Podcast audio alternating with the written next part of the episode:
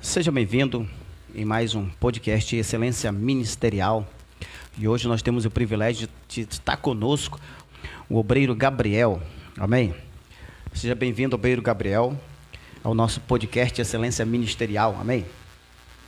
É, obreiro Gabriel Henrique Braga Jimenez tem 20 anos, casado há um ano, é, natural de Manaus, Amazonas, e está pastoreando há três meses. São números poucos ainda, né? Que está, está iniciando a sua trajetória como ministro. É, hoje ele, onde ele está pastoreando é no endereço na rua Pedro Antônio, número 246, bairro Renascer, Criciúma. Então, mais uma vez, seja bem-vindo em nome do Senhor Jesus Cristo, Obeiro Gabriel. Para nós é um privilégio receber aqui um pastor tão jovem, né, que está ingressando agora no ministério. Então, dê sua saudação para o nosso público que está nos ouvindo em nome do Senhor Jesus. Amém. Que Deus abençoe a todos esses que podem nos ouvir. Tá bom? Você que está aí conectado conosco. Sou muito grato a Deus de poder estar aqui, ser entrevistado. E eu desde já agradeço ao pastor Edevaldo, aos meus amigos que vão estar aí conectados conosco, assistindo. E você compartilha e para que nós venhamos alcançar o máximo de pessoas.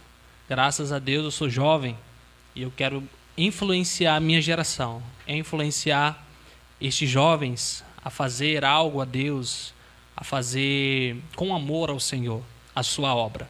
Então, muito obrigado desde já e vamos lá. Esse é o quinto episódio do podcast Excelência Ministerial. Mais uma vez, você que está entrando agora, seja bem-vindo.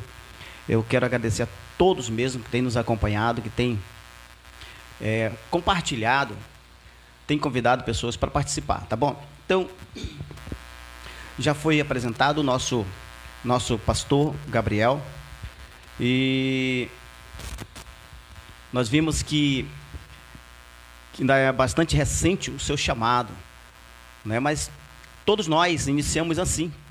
E aí ele vai, eu vou fazer questão de, de, de falar para os irmãos né, que o nosso estatuto da Igreja Pentecostal Unida do Brasil fala que somente pessoas maiores de 21, 21 anos de idade pode, pode ser consagrado obreiro. Né? E o pastor tem apenas 20 anos. 20, né? E abriu-se essa exceção para ele, foi para plenário, foi votado. E graças a Deus foi aprovado pelo plenário da, do Distrito Zona Franca Leste. E aí ele foi consagrado obreiro e enviado para cá para pastorear, tá bom? Então, tudo dentro da, da vontade de Deus, graças a Deus, tá bom? Então, a, a, todo chamado, ele, ele, ele acontece nas nossas vidas de forma, de algumas maneiras, né? Ah, eu já tive conversando com o pastor Gabriel e, e ele estava me dizendo que quando ainda ele era jovem, ele já dirigia uma congregação, já pregava, convidava a pessoa, é, fazia culto, já estagiando ali para o futuro chamado. Mas, pastor Gabriel, como aconteceu o teu chamado mesmo, onde você percebeu assim, agora eu sou pastor e aconteceu aquilo que eu almejava, aquilo que eu sonhava lá atrás um pouquinho. Como aconteceu, pastor? Graças a Deus, é, foi assim. Desde o início, sempre ajudando meu pastor, desde o início ajudando, ali observando muito bem o que é a obra do Senhor. E foi lá que começou a surgir o desejo no meu coração de fazer a obra do Senhor, o desejo de um dia é, poder casar, poder pastorear uma igreja, pastorear um local. E desde pequeno eu comecei a fazer culto familiar. Na minha primeira igreja em que eu pude congregar não foi no pastor Hilário. E lá os cultos familiares eram na quarta-feira. Aí eu gostava de fazer, como eu não fazia o IBA, eu gostava de fazer na sexta. Na sexta e na segunda, o culto familiar na minha casa. E eu reunia as crianças, reunia os jovens e comecei assim. Coloquei umas cadeiras lá atrás de casa, coloquei uns pau lá, o pessoal sentaram lá. E a gente começou a pregar para eles, era só eu. E graças a Deus foi crescendo, foi crescendo. E a gente conseguiu comprar cadeira, uma lona. Quando não, a gente já estava com um pessoal legal lá pregando. Culto familiar é, tá comigo desde o coração, desde pequeno. Eu gosto de participar de culto familiar, gosto de participar em culto nos lares, porque é assim que começou nossa igreja. Começou em casa em casa. E por isso que tenho essa paixão e foi desde lá que começou, observando o pastor, observando o trabalho e foi surgindo aquele desejo no meu coração, porque nós vemos que a necessidade da obra de Deus é grande. O Senhor fala que grande é a seara e poucos são os trabalhadores. Ele ainda diz assim: orai ao Senhor para que envie trabalhadores. E sempre isso surgiu o desejo no meu coração, que nós temos muitas cidades, temos muitos lugares para poucos pastores. Amém. Nós, quando nós estávamos conversando sobre isso, né, que a gente, o nosso chamado acontece bem antes de a gente assumir, né? Quando a gente assume o lado pastoral, ah, é apenas uma confirmação daquilo que Deus já vinha tratando, já vinha preparando a gente. E eu estava falando para ele assim que da mesma forma que ele fazia culto quando era criança, meus filhos também faziam. E é, um dia tinha tanta criança que nós batemos uma, uma foto e numa um desses cultos tinha, tinha, um, tinha uma criança só de, só de cueca, cultuando, mas estava ali cultuando, né? E achei, achei interessante aquilo ali, pastor, né? Que a gente vê a, a, a, gente acaba é, estimulando a, a, nossa família, a, a, família da gente também acaba estimulando a gente a querer, a, a querer ter e ser um pastor, né? Então, a tua família, ela te influenciou de alguma forma, assim, para que você pudesse almejar ser um pastor? Ou foi, a, ou foi a, a, o convívio, ou fazendo, a, trabalhando na obra do Senhor que, que acabou te influenciando, ou foi tua família mesmo, direto? Graças a Deus. Assim, logo no começo, no começo de tudo, assim, nossos pais sempre são presentes. E meu pai, ele é muito direcionado à música. Hoje ele é um músico lá em Manaus, no Amazonas, é, na IPUB Parque Florestal, Pastor Carlinhos. E desde lá ele é músico. Isso também me influenciou. Me influenciou a tocar violão, a tocar bateria, a tocar teclado, a arranhar um pouco de baixo. e foi influenciando desde lá. Mas assim, para pastor, para pastorear, foi por influência mesmo do ministério. De pastores que sempre eu via as histórias e eu, eu dizia assim, eu quero viver isso. Eu via, eu via muitas histórias do pastor Magalhães, do pastor Nisael, e isso aí também trazia muita motivação. Motivação, eu me, sempre me motivei muito no pastor Cláudio Macedo, que hoje não está mais entre nós, mas quando ele ia para Manaus, ele pregava e isso trazia grande motivação para mim. Ele contava as histórias no ministério, ele contava as vezes que ele passou, passou necessidade, o Senhor proveu e as vitórias, e isso também trouxe motivação para minha vida. E também, se eu fosse falar de vários pastores também aqui que serviram de motivação, as histórias, e eu sempre dizia: eu quero viver isso. Se Deus fez na vida dele, vai fazer na minha também. Se Deus fez na vida dele, não tenho dúvida que ele vai fazer na minha também. E foi desde lá que começou mas a total influência mesmo foi foi com os pastores, convívio, convívio com os pastores. Eu sempre gostei de andar com pessoas mais velhas, sempre gostei de me enturmar com pessoas que têm 30, 40 anos. Sempre, às vezes o pastor tinha que mandar eu sair assim, agora vai ter reunião, sai. Porque eu ficava ali no meio deles ouvindo as histórias, ouvindo ali eles conversando, e eu me sentia também ali, eu falava, um dia eu quero viver isso. Um dia eu quero viver as histórias que esses homens contam. Um dia eu quero passar por tudo que eles estão passando. E por um lado eu me arrependo, porque não é fácil. Mas a graça de Deus é nos basta. Tem dado força para a gente continuar. Eu digo me arrependo assim porque é luta, não é fácil não. Então aí, pastor. É verdade mesmo. Eu me lembro que o nosso pastor, ele era um pastor bem novo. E aí ele contava as experiências que ele havia passado. E eu dizia assim: não, não, eu não acredito que esse pastor já passou tudo isso, porque ele é um pastor muito novo, né? Então. E, e às vezes eu dizia: não, isso aí ou, ou ele está inventando, está aumentando. Mas não. Ah, naquele período de tão curto que ele tinha passado, era verdade mesmo. E eu não sabia, assim, que que Deus estava me preparando para algo maior, né? Sim. Então, aquilo que nós vamos passar, nós passamos tantas experiências assim, num período tão curto, né, que as pessoas vão estimular outras pessoas. Vamos estimular, né, para que o nome, na verdade, o nome de Deus venha a ser glorificado através da nossa vida. Sim.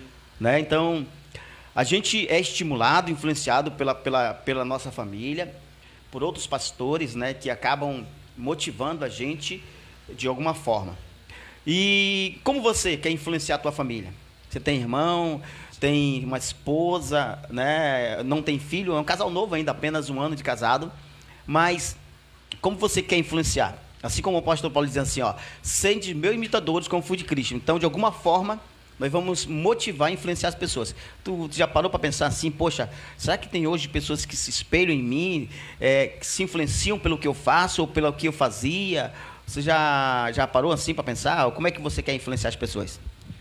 Assim, desde o início, a gente começou a, a participar ali da igreja, a participar ali das atividades. Eu sempre fui assim para a área da pregação. Sempre gostei de pregar e pela graça de Deus a gente foi conhecer alguns municípios do Amazonas, algumas cidades. E desde lá eu tenho observado a juventude e tenho olhado que o tempo passa muito rápido. Hoje eu vejo pastores, vejo líderes falando: Eu me lembro quando eu tinha 20 anos, eu me lembro. Parece que foi ontem.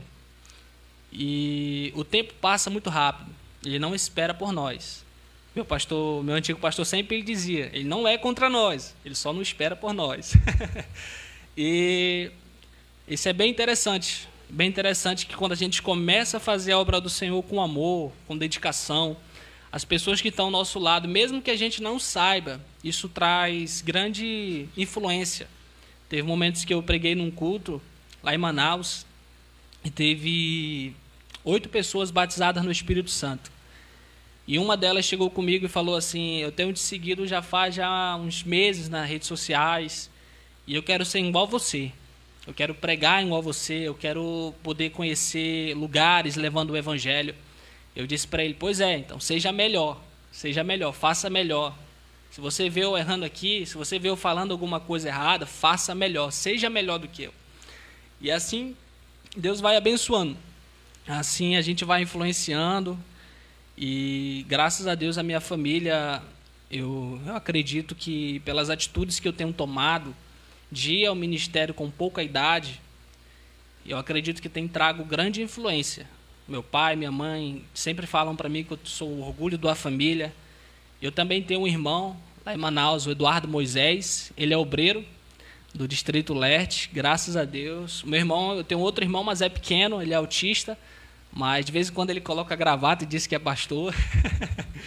mas amém, graças a Deus. E assim a gente vai caminhando. E hoje eu só estou aqui por, pela vontade do Senhor e também pela minha esposa, que sempre tem estado ali comigo, sempre tem estado me apoiando, até mesmo no tempo que a gente estava namorando. Eu não queria fazer o IBA, ela falou: Tu vai fazer o IBA. Eu falei: Eu sou muito novo, faço ano que vem. Não, faz o IBA porque Deus tem propósito. E foi dito certo. Graças a Deus, hoje a gente está aqui e o pessoal tem cobrado muito da gente. Né? E aí, quando é que você vai multiplicar a terra? Eu digo: Agora não. agora não, agora não. Na hora certa, no momento certo, vai aparecer um menino aí. Como o pessoal fala, o pessoal aqui de Criciúma fala guri, né? De vez em quando vai aparecer um guri aí para fazer a obra de Deus com a gente. É.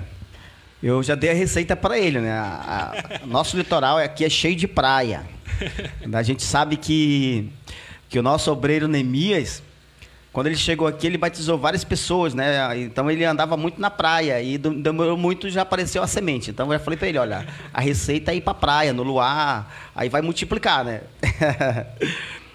é, todos nós passamos por experiência marcante, né, pastor? Sim. Apesar de, de o senhor ainda ser um, um novo no ministério, mas eu, eu posso dizer assim que o senhor já tem uma experiência marcante na vida pessoal, na quando desde quando a gente algo que vai marcar a gente, né? Algum, alguns casos a gente carrega essa marca é, no corpo e outras no lado psicológico, no lado emocional e algo que vai marcar uma lembrança ou de alguma forma. Você, tem, você já tem essa experiência marcante assim que pode dizer assim, olha, essa aqui me marcou, eu vou levar para a vida toda e eu não vou esquecer? Sim, sim. A maior parte assim da logo no começo a gente teve muitos momentos marcantes, momentos marcantes e um deles assim que eu posso levar para a vida inteira foi um ensinamento do pastor Elias Limone, que veio pregar lá no Amazonas. Tivemos o privilégio de ter o TDR. E ele pregou uma mensagem que ficou marcado na minha vida. E a mensagem foi para expandir as tendas. E ele disse assim que teve um momento que ele estava querendo comprar um, é, uma igreja, um local, era um cinema naquele tempo. Um cinema e cabia 3 mil pessoas naquele cinema. E a igreja dele tinha só 500 pessoas. E ele olhou aquele cinema que estava escrito à venda e sentiu o desejo muito grande de comprar aquele cinema. E ele chegou na igreja, reuniu os irmãos e começou a contar o projeto. Contou o projeto e disse que ele queria comprar aquele cinema para fazer uma igreja. E os irmãos falaram para ele assim: é, por que o senhor quer comprar uma igreja desse tamanho?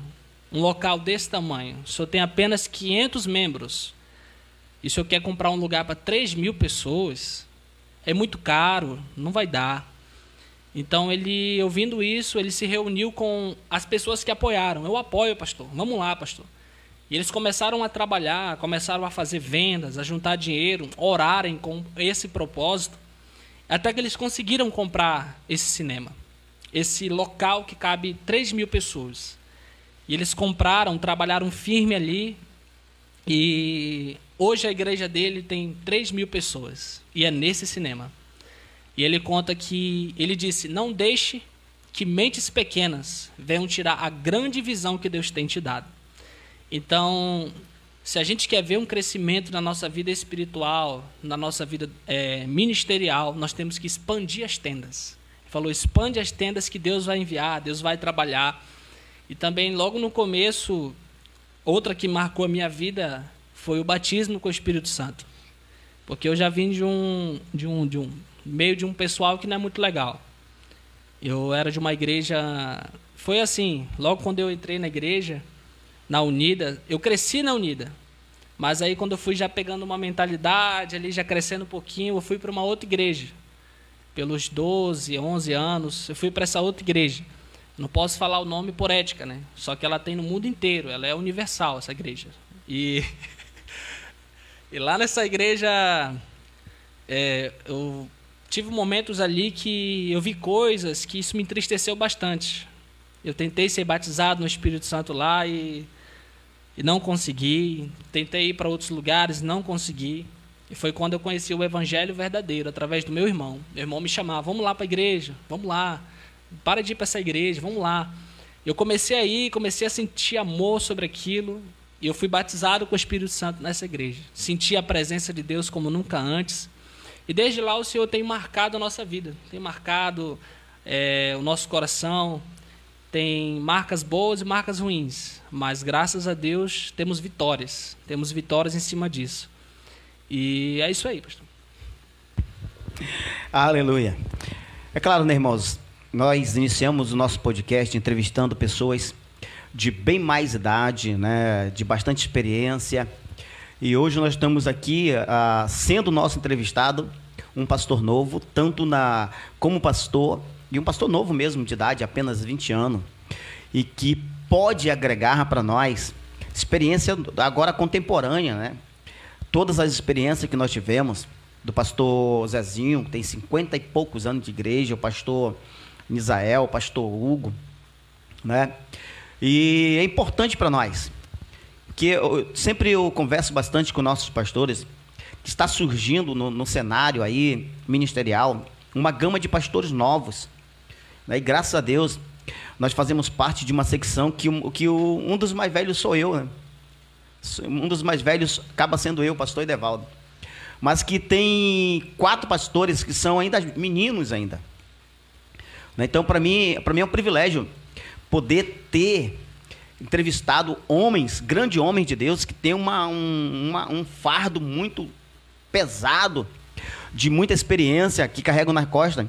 E para mim também é uma, um, um, uma honra poder entrevistar alguém que está chegando agora, que tem uma, uma experiência, que vai adquirir uma experiência, uma vivência, ainda mais no cenário, no, no cenário ministerial da nossa igreja. E que às vezes esse início de ministério acaba, é, logo no princípio, acaba tendo uma experiência pesada, né? E, e às vezes, assim, eu tenho acompanhado muitas, muitas pessoas que acabam desistindo nos primeiros seis meses. Quando a gente vai fazer curso no, no, no Sebrae, ah, lá no Sebrae eles dizem que os primeiros seis meses é importante para aquele que está surgindo no, no mercado. Se ele passar pelos seis meses ali, ele vai suportar um pouquinho. Então, por isso que o Sebrae acaba treinando esse tipo de pessoas para que possam suportar mais. E, e na igreja deveria ser dessa mesma forma. Não que as pessoas tivessem que aprender na prática, mas já sair dali das suas igrejas preparado, é, é, tendo uma noção do que iriam enfrentar. É, qual a maior dificuldade nesses, nesses três meses que você tem como pastor? Em que você já pensou assim, não, olha, isso aqui para mim basta, eu vou voltar para Manaus, vou, a, é, arruma as malas aí que nós estamos de volta. Já, já passou por isso? Já, já, pastor, já. E logo quando a gente chegou aqui em Criciúma foi tudo novo, algo novo. É, a gente ainda não chegou a pegar o frio, chegamos a pegar 13 graus aqui. Para eles, esse aqui ainda é bem tranquilo. Mas logo quando a gente chegou, foi tudo novo, foi tudo algo novo. Deixamos tudo para trás e tivemos a coragem de, de vir para um lugar que a gente não conhecia ninguém, um lugar que a gente não tem família, que é só mesmo o pastor e Deus. E a gente veio com a coragem, eu e minha esposa. E assim, irmãos, logo quando a gente chegou, a gente pensou em desistir. Aí você me pergunta assim, por que logo desistir? Aí vem a história. Graças a Deus, tudo que acontece nas nossas vidas, para deixar bem claro, é para fortalecimento. Deus ele nunca vai te dar uma luta que tu não consegue vencer, ou um fardo que tu não consegue carregar. Então, chegamos aqui em Criciúma, a gente foi pastorear no bairro Renascer. É um bairro tranquilo, tranquilo. O pessoal diz que é perigoso, mas é bem tranquilo. Graças a Deus. E chegamos e moramos atrás da casa de um irmão. Esse irmão congregava na nossa igreja, nossa igreja local lá de, do bairro Renascer. E aconteceu que esse irmão acabou sendo pego, fazendo algo que não devia na frente de casa, e acabaram filmando filmando e levaram para os traficantes, levaram para as pessoas ruins. E o que aconteceu? Quando fizeram isso, foram atrás dele. Nesse momento, o irmão ele ele saiu, não sei o que deu nele, acho que foi um livramento de Deus para ele, que ele saiu ali na hora e depois de uns cinco minutos eles chegaram. E eu estava lavando a, a moto lá atrás de casa, minha esposa estava fazendo a comida, eu estava lavando ali a motinha quando não, eu vejo muitas pessoas entrando. Muitas pessoas ali entrando ali. Eu falei, meu Deus, é uma festa. Meu Deus, o que, que vai acontecer aqui? Eu vi pessoas ali com arma, com faca, com, com um pedaço de pau, com arma mesmo. E entraram ali e cercaram a casa. Aí eu falei, meu Deus, e agora que eu vou pro prédio? será que vão tão me confundir? Eu pensei, será que vão me confundir com alguém aqui, Senhor? Naquele momento o medo veio e eles falaram: cadê ele? Cadê ele? Aí eu olhei assim: ele quem? Ele quem? Essa pessoa. Falaram o nome dele: cadê ele? Cadê ele? E eu disse: eu não sei. Minha esposa até viu, ela também disse: Nós não sabemos. Se quiser entrar na casa, veja, ele não está aqui. E foi quando eles olharam para mim assim e falaram: Agora ninguém sabe, né? Aí eles foram. Neste momento ali, a gente saiu na frente para ver o que estava acontecendo. E mostraram vídeos e mostraram tudo. E a gente passou, acredito que foi um mês. Foi um mês na peleja. Foi um mês na peleja ali naquele bairro. Até hoje ainda a gente, a gente ainda sente um abalo. Porque as pessoas. Naquele dia foi tanta gente ali que passaram. Pessoas armadas arrodeando a nossa casa. E eu não podia pegar a moto para comprar um pão, que eles me seguiam de moto, pensando que eu sabia onde estava essa pessoa. E eu, eu fiquei com medo senti medo no meu coração, porque eu sou novo, tenho 20 anos e a gente sente medo. Qualquer pessoa sente medo, qualquer ser humano sente medo. E eu senti medo ali. Medo porque eu não tinha ninguém por mim ali. Eu digo família. Não tinha um pai para estar ali comigo, uma mãe. Mas graças a Deus eu recebi um apoio muito grande do pastor Edeval, da sua família e de Deus. Mas foi uma luta que nós passamos ali grande, que apontaram armas para nós. A gente estava cultuando na igreja, eles paravam o carro e desciam e olhavam lá para a igreja para ver se a gente estava, se esse, essa pessoa estava lá. E como eu trabalho de madrugada na empresa Librelato, e eu deixava minha esposa só em casa, só. E ela ouvia muito barulho, muito som de pessoas andando, caminhando atrás da casa. E quantas vezes eu já não pensei, poxa, vamos embora. E todas as vezes que a gente ia para a igreja, essa pessoa era bem conhecida lá no bairro. Bem conhecida. Quando a gente ia para a igreja, o pessoal falava assim: essa é a igreja daquele aquele pedófilo. Essa daí que é a igreja daquele cara. Eu falei: não, essa é a igreja de Jesus. Essa é a igreja do Senhor. E sempre quando eu encontrava com essas pessoas, a gente permaneceu firme. Muitos falaram para a gente: sai daí, deixa aí. Mas se a gente volta para Manaus, mas se a gente tivesse deixado lá, a gente, hoje a gente não teria essa história para contar. E tudo que a gente passa, nós devemos ter a total confiança no Senhor. Foi uma das coisas que o pastor Devaldo me falou. Olha, você vem para cá, você vai ser afrontado pelo inimigo. Você precisa confiar no Senhor, se consagra um mês, ora um mês, para você resistir às flechas do maligno, para você resistir às tentações, resistir a, ao, ao ataque do maligno. E eu e minha esposa a gente fez isso. Oramos, jejuamos, buscamos ao Senhor e pedimos fortalecimento. E foi quando tudo isso aconteceu. E até mesmo quando eu ia ao trabalho, eles me seguiam. Teve uma vez que eu fui ao trabalho e eles me seguiram até na porta do trabalho. Eu desci da moto, fui trabalhar e eles voltaram. Imagina você estar tá num lugar que você não conhece, num estado longe que você não conhece. Se você vê de Criciúma até Manaus, aqui é o fim do Brasil, praticamente. E você não ter aqui alguém, um apoio, ou conhecer alguém que possa te ajudar, alguém que possa te proteger. Manaus eu tinha uns contatos aí, uns contatos aí dos abençoados. o Marcelo Américo, meu amigo. Qualquer momento eu ligava para ele, eu tô com medo, ele falava: "Pera aí que vamos dar um jeito". Era o irmão da nossa igreja, o irmão da nossa igreja. E assim, a gente passou essa situação difícil passou, mas com a força do Senhor, com a graça de Deus, com o seu amor, a gente venceu. E cada vez mais a gente tem vencido. E hoje essas pessoas que não respeitavam a gente, hoje eles me chamam de pastor no bairro. Ó oh, pastor, paz do Senhor, falam comigo ali no bairro. E eu falo sem medo. Eu sempre digo que a gente prega um Deus grande, um Deus que é poderoso, um Deus, mas na hora sim da luta, na hora ali de enfrentar o gigante, a gente quer desistir. Eu me lembro assim da história de Gideão, que o Senhor falou para ele: vai tirando, vai tirando, vai tirando. E sobrou apenas 300 para 46 mil soldados.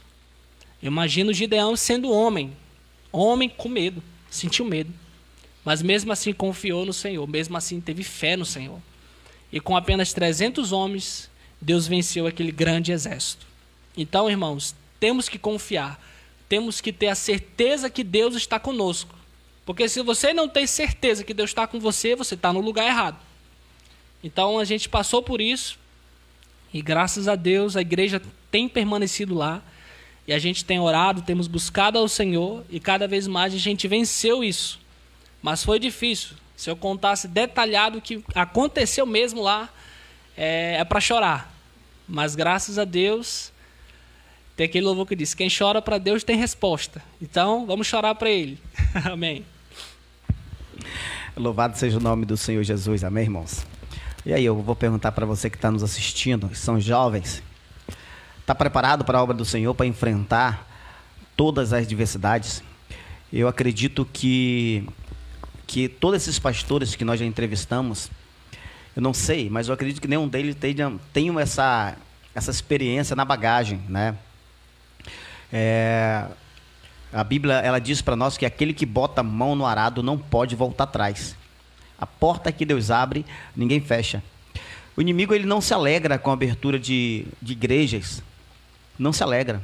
Então ele, ele, ele faz de tudo para arrancar Eu sempre costumo dizer que na igreja que quando a, enquanto a árvore ela, ela é pequena, ela não tem raiz. A raiz dela não é profunda, então fica mais fácil. Mas quando uma árvore se torna já adulta, então a raiz também ela busca uma profundidade maior. E é isso que Deus faz. O inimigo ele tenta arrancar enquanto não tem raiz. Ele tentou afrontar o pastor Gabriel, ameaçando, colocando medo, mas graças a Deus, né, que Deus é, estendeu as mãos para o pastor Gabriel, para, para a esposa, e hoje eles continuam de pé na presença do Senhor. E eu acredito que vão fazer uma grande obra do Senhor naquele bairro. Porque se o inimigo, é, às vezes eu até prefiro que aconteça isso no início do, do ministério. Né? Porque aí você vai crescendo de alguma forma mais firme mais estruturada na presença do Senhor. É onde a gente aprende a confiar em Deus. É o que eu tenho falado para todos os pastores que vieram ao meu convite para cá. Né? Todas as famílias que vieram ao meu convite, que eu tenho falado, aqui você aprende a confiar em Deus. Aqui você não tem. A proximidade que você tem mais é pegar o celular e dizer, mãe, prepara cá a meu quarto que eu estou voltando. Ou dizer assim, Senhor, mantém meus pés firmes na rocha para que eu continue firme na tua presença. Amém? Então é uma experiência marcante. Para apenas três meses de ministério, é uma experiência marcante. Né? Para você que pensa que ser pastor é um glamour, é, é, vai trazer para você alguma coisa. Não, sim, vai trazer. Mas não é um glamour. Porque quando nós nos tornamos um pastor, assim como o obreiro Gabriel, é para nós glorificarmos o nome do Senhor para que ele seja visto através das nossas vidas. Né? Então, essa experiência que o pastor Gabriel está contando hoje, ele vai, ele vai contar ainda, todos os dias, para alguém que vai passar pela mesma, pela mesma afronta. Daqui a 50 anos, ele vai continuar contando, ele vai continuar é, dando uma palavra de conforto, é, aconselhando, dizendo a mesma coisa que eu pude falar para ele. Né? E o que mudou, pastor? Há, pouco, há, poucos, há poucos dias atrás você era apenas um membro. Né? Apenas um membro. Só tinha aquele papel de vir para a igreja, ser alimentado e voltar para casa. Né? E agora? O que mudou né, dessa, em, em, tão pouco tempo? Você sente que mudou alguma coisa na tua vida de, de passar de um membro para um pastor hoje? Mudou bastante coisa, bastante coisa. Como membro, a gente só tinha a ganhar, né? nada a perder, a gente só ganhava. a gente só ganhava. Só ia para a igreja cansado e ouvia o pastor ali, Toda vez quando eu. Eu ainda reclamava ainda quando o pastor chegava atrasado, né? O pastor chegou atrasado. Mas hoje, como pastor, assim na frente de uma obra, a gente sente o peso de uma responsabilidade. A gente não consegue, às vezes, dormir direito, pensando o que, que eu vou pregar amanhã, pensando o que, que eu vou ensinar amanhã. A preocupação de dar o conselho certo. Porque o pastor, eu acredito, eu acredito que o pastor ele tem o poder de lançar pessoas ao céu e lançar pessoas ao inferno. Então, o conselho que o pastor vai dar tem que ser um conselho sábio. Por isso que ele tem que pedir o dom de sabedoria, dom da palavra. Porque se ele fala alguma coisa ruim a uma pessoa, se ele diz alguma pessoa alguma coisa errada e a pessoa faz, é difícil. Então, é uma responsabilidade muito grande, muito grande. Mas com a ajuda do Senhor, com as forças que o Senhor nos dá, por isso que a Bíblia diz: aqueles que esperam no Senhor renovarão as suas forças. A gente consegue, mas o que mudou muito foi responsabilidade. Hoje nós temos uma responsabilidade de guiar um povo ao céu. Hoje nós temos uma responsabilidade de conduzir a igreja de Cristo. Até hoje, quando eu fui chamado com a minha esposa para essa obra, eu me lembro de Pedro. Que o Senhor disse a Pedro: Pedro, tu me amas? E Pedro disse: Sim, Senhor eu te amo. Então ele diz, então apacenta as minhas ovelhas. Em outras traduções ele diz, cuida das minhas ovelhas. E ele diz mais uma vez, tu me amas, Pedro? Eu te amo. Senhor. Então se você ama o Senhor, isso eu falei para mim, se eu amo o Senhor, eu preciso cuidar das suas ovelhas, eu preciso cuidar do rebanho. Porque foi isso que o Senhor nos chamou. Então a responsabilidade é grande. Se nós amamos o Senhor, nós temos que fazer com amor. Temos que fazer com amor. E foi isso que acrescentou nas nossas vidas. Responsabilidade. Que a obra do Senhor para quem pensa que é fácil, não é. É difícil. Mas a vitória é certa para aqueles que permanecem. Como o pastor Edevaldo acabou de falar. Quem bota a mão no arado não pode mais voltar atrás. Tem que permanecer até o Senhor fazer a sua vontade. Porque quem dá o crescimento para a obra de Deus é o Senhor. Quem convence o pecador do seu pecado é o Senhor. Amém. a, a gente sabe que a igreja, para crescer, ela precisa evangelizar. Não é? Sem evangelismo não há crescimento. E tanto é que quando a gente envia alguém para outra cidade, para outro país ou para outro bairro, a, essa pessoa ela tem que ter uma visão de crescimento. Ela tem que amar o evangelismo, né? O que, qual é a visão que você tem assim do sobre evangelismo? Aquele evangelismo tradicional ou você diz assim, não, eu vou fazer esse método aqui porque esse aqui não deu certo e eu vou desenvolver através da palavra um, um método para que a igreja possa crescer de forma sólida? Assim, o evangelismo, graças a Deus, tem muitos métodos de ganhar uma alma. A Bíblia diz: sábio é o que ganha almas. E eu sempre olhei muito para o que Jesus falou. Ele disse assim: Eu vou te chamar para você ser pescador de homens. E para pescar um peixe é necessário uma isca. É necessário ter uma isca, ter uma carnezinha ali para o peixe ir lá e morder. Então tem que ter alimento.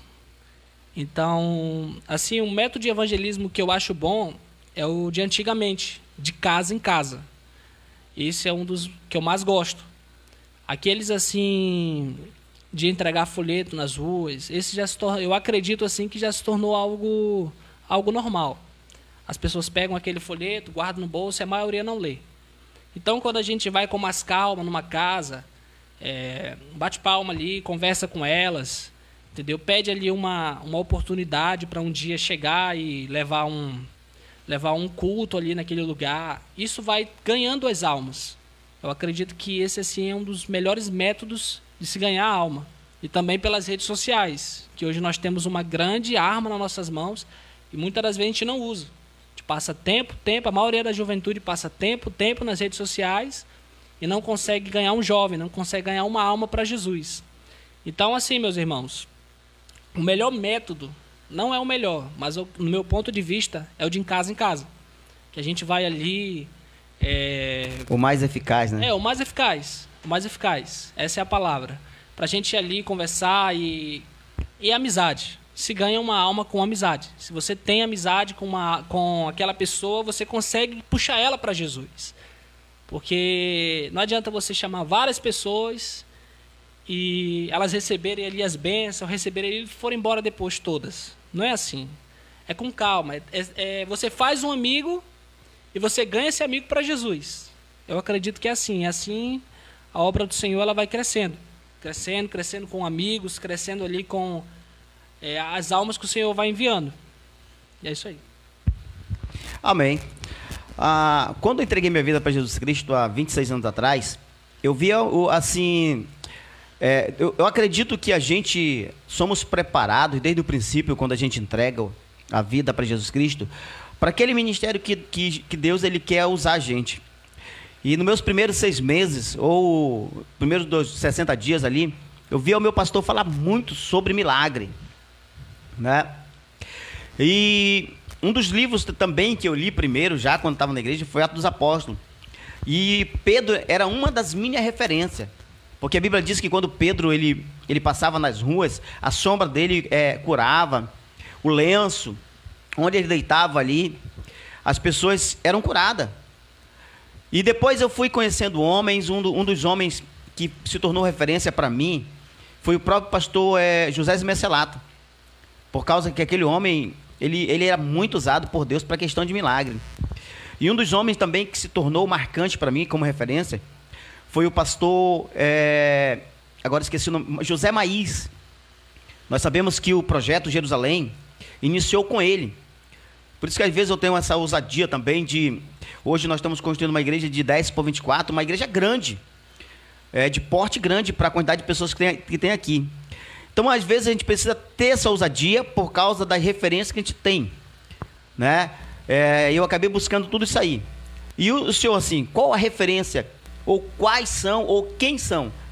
Pode ser uma, outras pessoas que têm referência assim, que digam, olha, um dia ah, ah, eu vou fazer a mesma coisa que esse irmão, esse pastor, essa irmã está fazendo.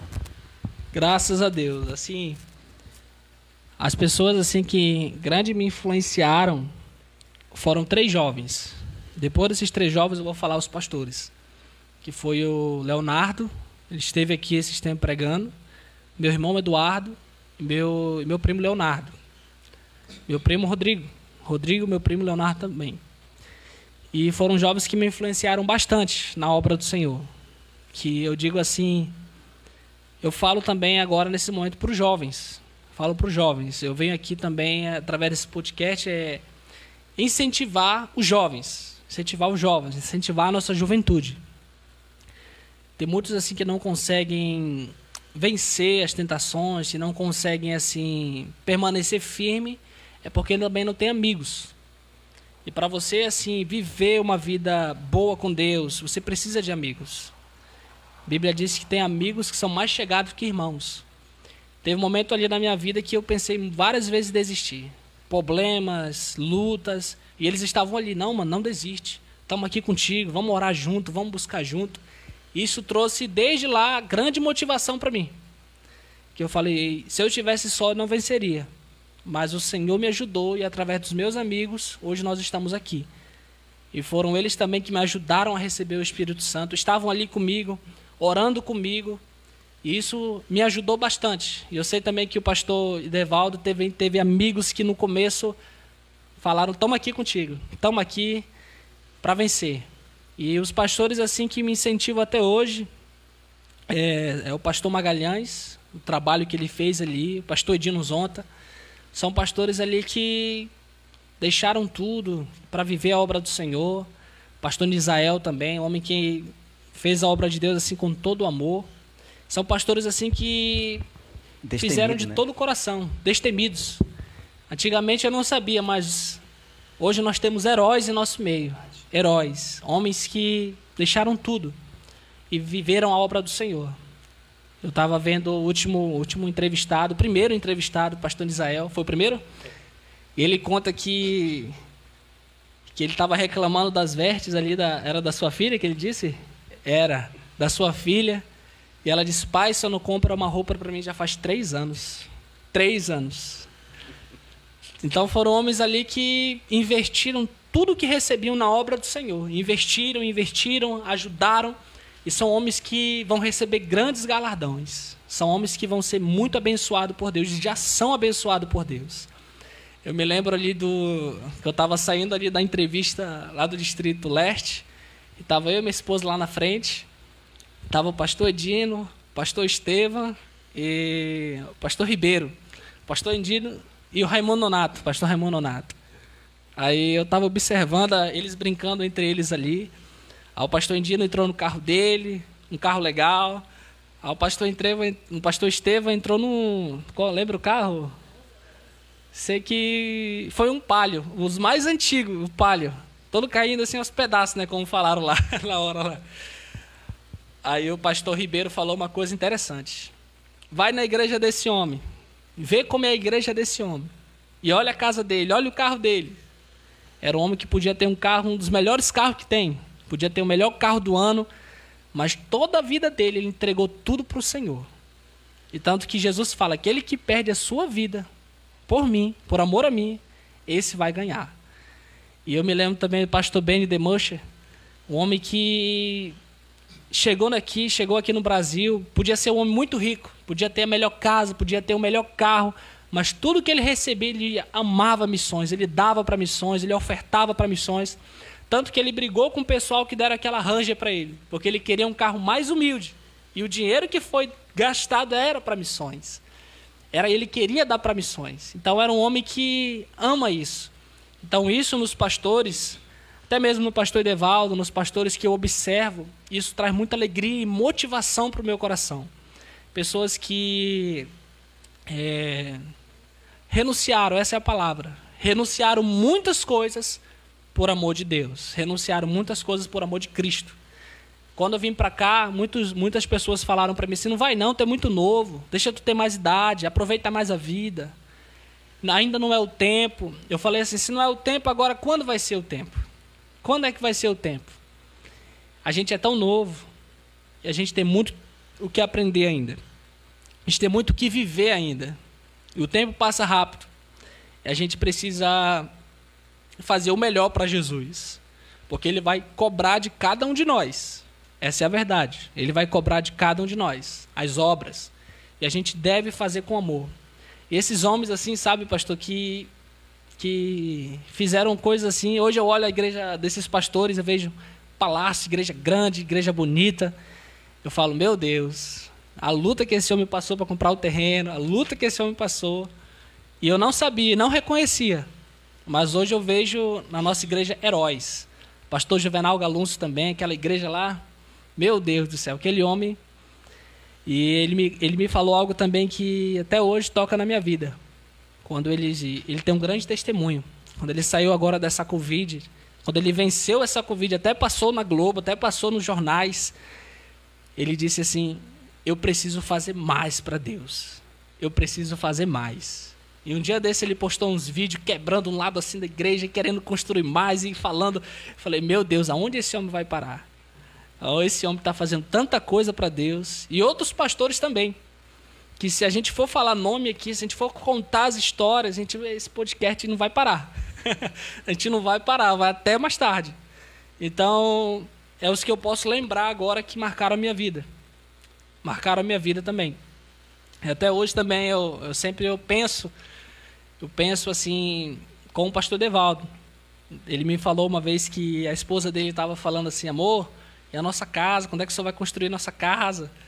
Aí ele falou assim: é, a qualquer momento a gente vai, a gente vai construir, mas esse homem, graças a Deus, o pastor Devaldo, eu louvo a Deus pela vida dele. O homem que tem ajudado a obra do Senhor, tem trazido ministros para cá, para Santa Catarina, com o seu próprio dinheiro. Não tem pedido dinheiro de outras, outras coisas, mas tem trabalhado e tem trazido com amor. E isso eu falo para a glória de Deus, eu falo para que o nome do Senhor seja glorificado. E esses homens são, são heróis. Eu digo assim que são os heróis da fé. Hoje eu não entendia, mas quando eu ia para as convenções, eu via aquelas cabecinhas brancas ali. Eu não entendia, mas esses homens têm história. A gente tem que se influenciar na nossa geração. Tem gente que quer se influenciar em, em trinitariano, influenciar em. Ah, ele fez isso, ele fez aquilo. Não, irmãos. No nosso meio também tem heróis. No nosso meio também tem homens que largaram tudo por amor a Jesus. Amém. Esse é o nosso podcast Excelência Ministerial. Amém. E hoje o entrevistado é o pastor Gabriel Henrique, da IPUB Renascer, aqui mesmo de Criciúma. Essas histórias, assim como o pastor Gabriel contou para nós, que ele ouviu de outros pastores, né?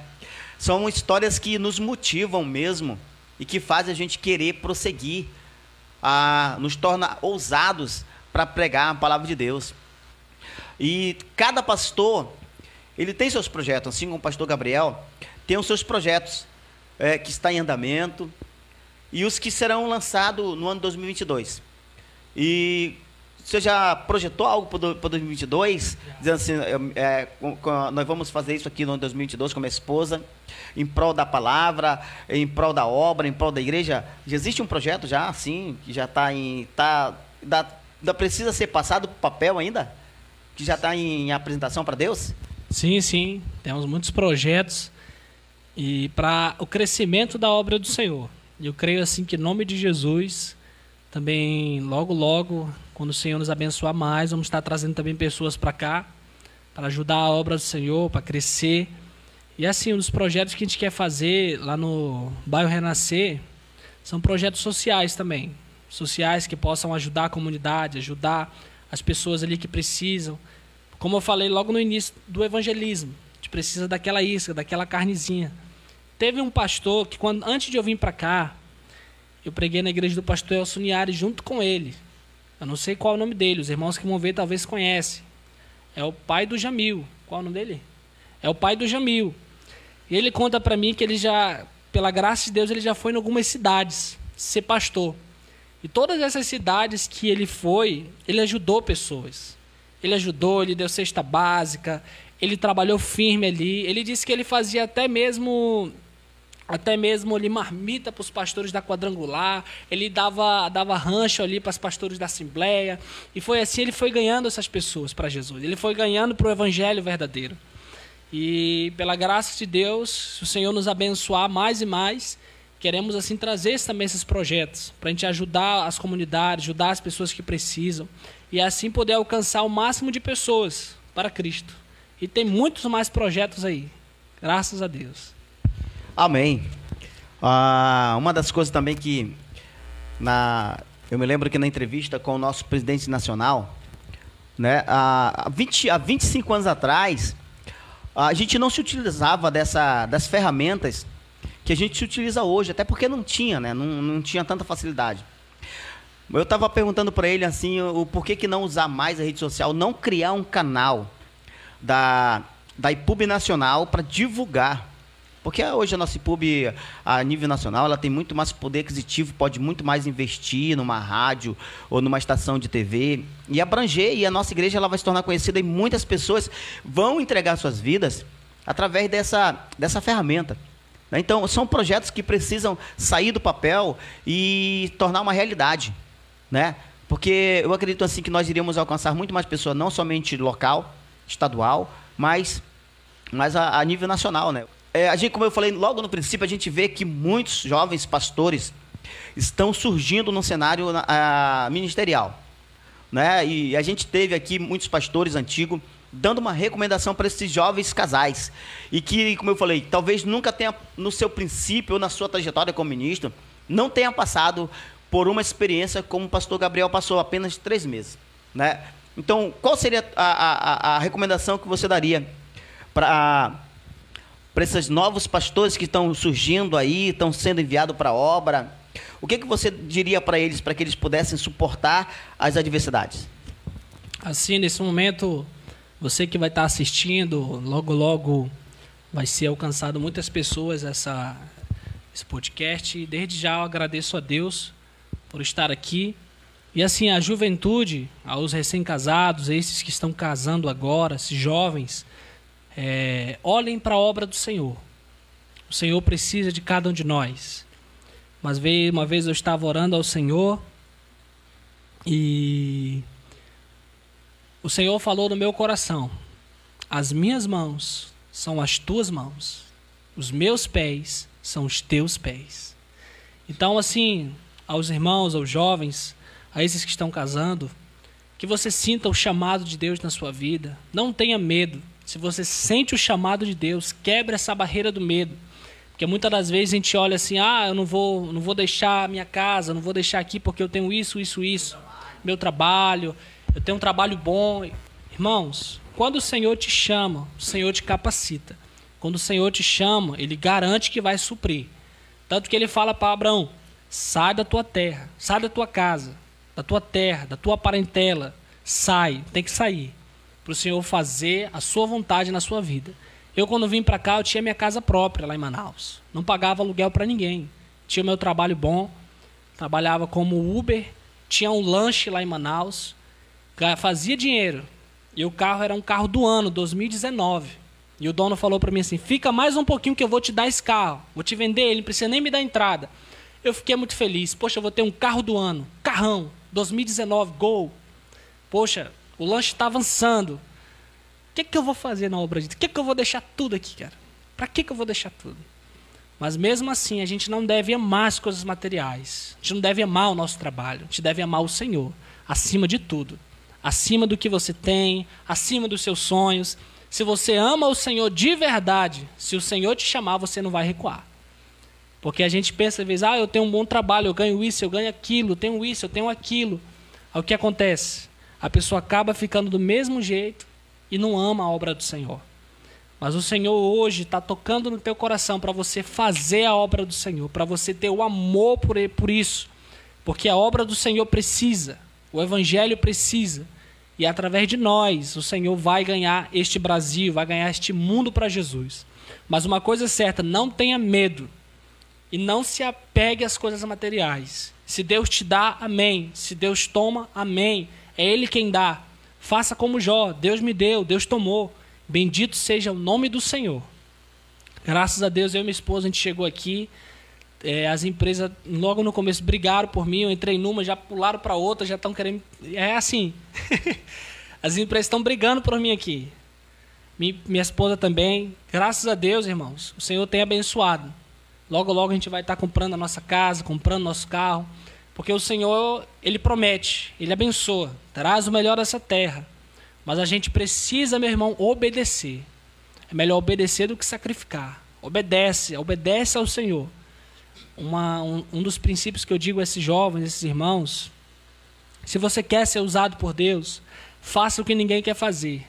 Seja o que ninguém quer ser. E Deus vai usar você. Várias vezes lá em Manaus, ninguém queria limpar o banheiro. Lá vai o Gabriel limpar o banheiro. Ninguém queria, ninguém queria ser o porteiro da igreja para cumprimentar todo mundo. Lá estava eu para cumprimentar até o último a entrar. Lá estava eu. E hoje o Senhor tem abençoado, o Senhor tem guardado. E aqui, graças a Deus, aqui, aqui em Criciúma a gente tem sido abençoado, irmãos. Passamos essa luta, passamos essa provação, mas graças a Deus estamos aqui de pé por causa do Senhor. Eu digo que se fosse por causa das minhas forças, eu já estaria lá em Manaus, na, na rede, tomando um tacacá. um cadinho. Não, isso aí não. o pastor é paraense, ele sabe muito bem dessas coisas aí. Mas assim, irmãos, é só para distrair. Mas graças a Deus, o Senhor tem nos dado força, tem nos abençoado. E assim, é, não passamos necessidade acerca assim de comida, essas coisas. Graças a Deus o Senhor supriu e tem suprido até hoje. Mas a nossa luta que passamos foi essa. Mas irmãos, jovens, não tenham medo. Confiem no Senhor. Confiem no Senhor. Não da boca para fora, mas vivam e confiem para o Senhor. Amém, irmãos? É isso aí. Aleluia, louvado seja o nome do Senhor Jesus, irmãos. Mais uma vez, esse é o podcast Excelência Ministerial que tem trazido é, pastores para ser entrevistado por nós aqui para contar um pouco da sua experiência. Então esse é o nosso podcast Excelência Ministerial. Hoje o nosso entrevistado, o pastor Gabriel da IPUB Renascer, aqui do bairro de Criciúma. Agora ele vai dar as considerações finais dele. Em nome do Senhor Jesus Cristo, muito obrigado a todos os irmãos que têm nos acompanhado. Pastor, suas considerações finais. Amém. Desde já eu quero primeiramente agradecer a Deus pela oportunidade de poder estar aqui com vida e também a minha esposa por sempre estar comigo também ao pastor Edevaldo pela força, por estar aqui conosco. E pela graça de Deus estamos avançando. E também não contei no começo, mas era para me ter contado. É, foi também através do Miqueias que a gente está aqui. Foi também uma conexão de poder para nossas vidas. Foi, eu não conhecia o pastor Edevaldo, porque também eu nunca fui de, de, de estar muito em rede social. Sempre fui mesmo assim de só usar o WhatsApp. Só usar, até hoje, é difícil eu entrar no Instagram, entrar em WhatsApp, mas graças a Deus eu conheci essas pessoas maravilhosas que são daqui. E hoje nós estamos bem, estamos bem na presença de Deus, estamos bem aqui neste lugar. E desde já meu coração é grato a todos vocês, grato também ao meu pastor Aquilino, que lá em Manaus também me aprovou para estar aqui, os pastores, a DED, e a todos que me ajudaram, que me apoiaram, que acreditaram em mim. E eu também falo aos ministros, Falo também agora aos pastores, presidentes distritais, acreditem na sua juventude, acreditem nesses casais aí, envie eles para a obra e Deus vai abençoar. Eu sou muito grato por tudo, irmãos. Que Deus abençoe cada um de vocês. Espero que tudo que for contado aqui seja para fortalecimento dos irmãos e motivação. Que você venha ser, sair daqui, sair dessa sala de vídeo motivado para fazer a obra do Senhor. Que você venha desligar o seu celular e dizer: Hoje eu sinto o chamado de Deus para minha vida. Porque hoje, meu irmão, o Senhor quer que você faça é agora. Não quer que faça amanhã. Não quer que faça semana que vem. Não quer que faça ano que vem. O Senhor quer agora. O Senhor é um Deus do agora. É um Deus que faz agora. Se é para ser curado, vai curar agora. Então, meus irmãos, Deus abençoe vocês em nome de Jesus. E façam a obra que Deus vai te chamar. Amém. Gabriel, muito obrigado, pastor Gabriel. Deus abençoe Amém. poderosamente a, a, a, o teu ministério. Muito obrigado a todos os irmãos. É, sem, sem você não vai existir podcast minister, Excelência Ministerial, sem a, tua, sem a tua audiência. Muito obrigado, Deus abençoe. Uma ótima noite a todos, em nome do Senhor Jesus Cristo. Amém.